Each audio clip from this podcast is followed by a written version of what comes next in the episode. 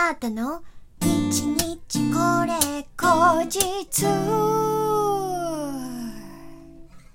この番組は私シンガーソングライターアータがひっそりゆったりお届けする一人語りラジオ番組です。本日は2021年6月の7日、アータの日日これ後日第66回目の配信でございます。えー先週の土曜日6月の5日はですね三軒茶屋にあるグレープフルーツムーンにてアータプレゼンツライツボリューム2開催させていただきました。ご来場いただいた皆さん配信をご覧くださった皆さん本当にありがとうございました。もういい日だったんじゃない？なんか私もすごい個人的にすごくいい歌が歌えたなって思ってグッときた日でしたし特にあのゲストの、えー、ひろゆき近藤、うん、とのセッションですよ。サンプラーとアータのセッションですよ。これすごいハマった感が私としてはあったんですよね。うん。えー先月リリースさせていただいたシナプスという曲と、あと、初お披露目でございましたタイムレス。はい。こちらの2曲を演奏させていただきました。そう、タイムレスは、えーあの、近藤さんがもうすでにリリースされているビートなんですけども、そこにアータが、えーメロとラップを乗せたっていう感じで、えーサンプラーとボーカルとでやらせていただきました。すごくいい感じだったし、あの、いろいろこだわりもあるから、ちょっと話が長くなりそうですので、えー詳しいことは、えーと、次回のアートトピックでね、この曲のお話なんかできたらいいかなと思っておりますので、お楽しみにしててください。で、気になるぞという方はですね、その6月5日の、えーアーカイブは、え1週間後のですね、6月12日まで、えーご購入、えーご、ご視聴、えー可能でございますので、ぜひともあなたのオフィシャルサイトから、えーチェックしていただけるとすごく嬉しいです。もう、ね、すっごくいいパフォーマンスができたと。もうおすすめしたい。うん。アートの最新のアートをね、ぜひご覧いただきたいなと思いますので、よろしくお願いいたします。えー、ということで、今日もですね、あのリスナーの方からギフトが届いております。えー今回はね、もう、なんか、ギフトがね、結構被っていて、すごい面白い感じ。えーご紹介いたします。ラジオネーム、ペイペイさん、そして、ひろき Y さん、そして、そして、小田木さん、オリジナルステッカー制作希望、ありがとうございます。えー、ペペさんは2つ目ですね。ひろきさんも2つ目。そして、小田木さんはなんと4つ目。ありがとうございます。えー、そして、そして、ラジオネーム、てんねんちゃん。オリジナルステッカー制作希望を2つ。そして、提供希望券。ありがとうございます。えー、これでですね、オリジナルステッカー制作希望のギフトは全部で18個となりました。もう、2種類作れちゃうじゃない。うん、嬉しい。もう、ちょっと早め早めに発注しないと。えー、お待たせしててね、すみませんね。どんな感じでちょっとステッカーをプレゼントするようにしようかとか、はたまた販売もするのかとか、なんかそういうのもちょっと悩んでおりまして、あのーぜひお便り等で皆さんのご意見をお聞かせ、えいただけたら、すごく私、助かりますので、えーそんな、えーお便りもお待ちしております。えーそして、天然ちゃんは提供希望券もくださいましたので、えーちょっと用意してみました。こちらお聞きください。どうぞてんて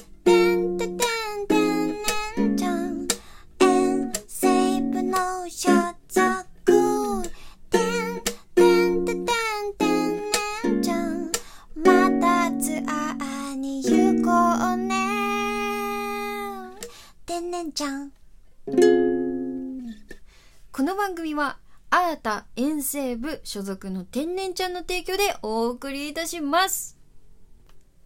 いかがだったでしょうか、天然ちゃん。ちょっと可愛い感じでやってみましたけれども。ええそうそうそう。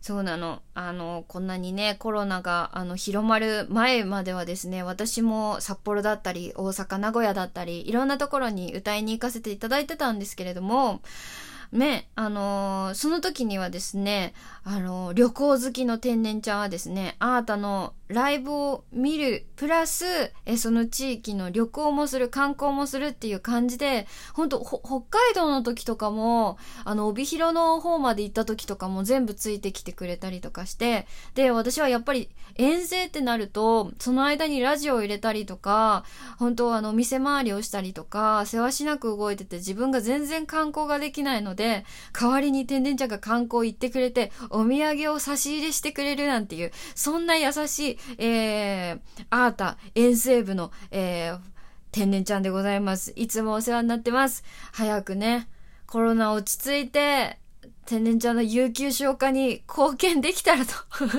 思ってます。早く、早くツアー行きたいよえー皆さんもね、これがね、こんな騒動が落ち着くことを、えーどうか祈って、うん、一人一人気をつけて、あのー行きましょうということで、えーっと、今日は月曜日。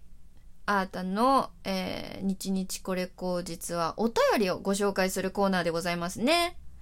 えー募集していたお便りのテーマは、あなたの癒し。えーこれは、まあ、癒しグッズでもいいし、えー癒しスポットでもいいし、癒しルーティーンでもいいし、という感じで、もう何でも OK っていう感じであ募集しておりました。えーお便り早速ご紹介いたします。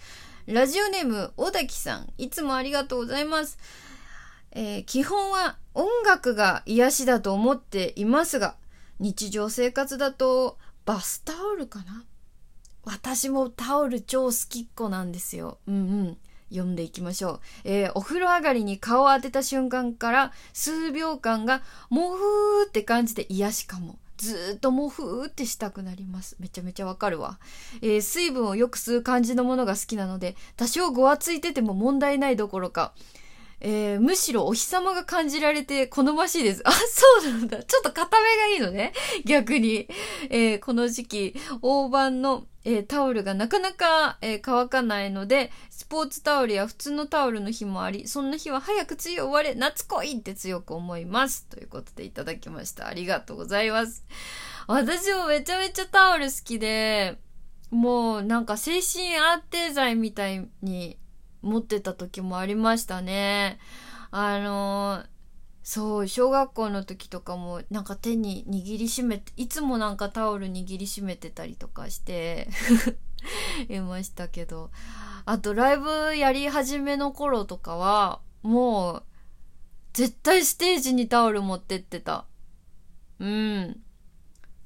お気に入りのタオル。で、なんか、やっぱり、匂いとか、あの、そう、お家の匂いじゃないですか。そう、タオルの、このいつもの匂いみたいな洗剤のね。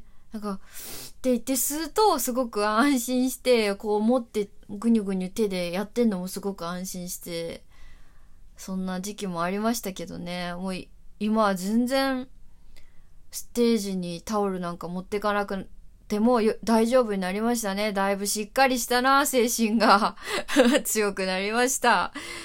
へえ、そっか。いいな。いいよね。お風呂上がりにこのマフって顔当てる感じ。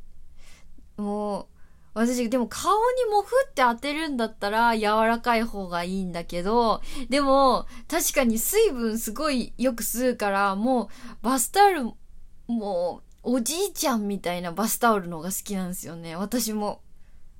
うん。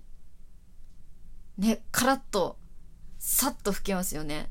で、あれすごくないですか？あのーえっと、最近、水泳の選手とかも使ってる、あとは車の水を拭く時の、あれなんて言うんですか？スポンジみたいな、なんか、ビート板みたいな質感のさ、あるじゃないですか？タオルみたいの。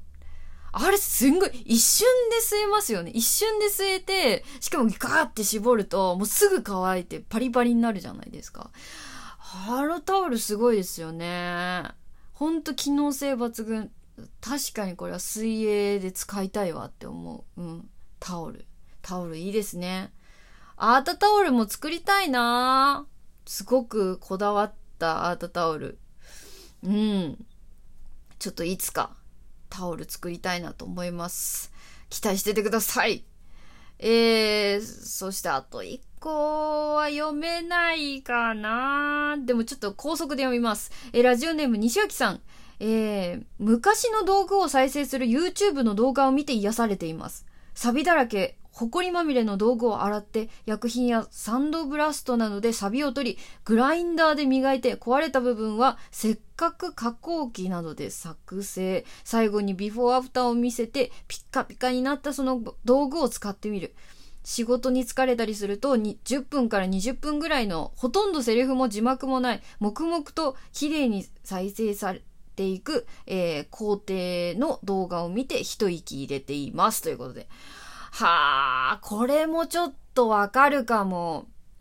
ねピカピカに磨くみたいな。自分はねやらないから淡々とぼーっと見てんだけど。なんか頭をさ、ま、無にしてさぼーっと流せる動画ってすごくいいですよね。なんか余計な音が入ってるとそれこそちょっとね、ストレスだったり、感情がこう揺れるようなものだとわーってなるから、いいデトックスなのかもしれないですね。この YouTube の動画は。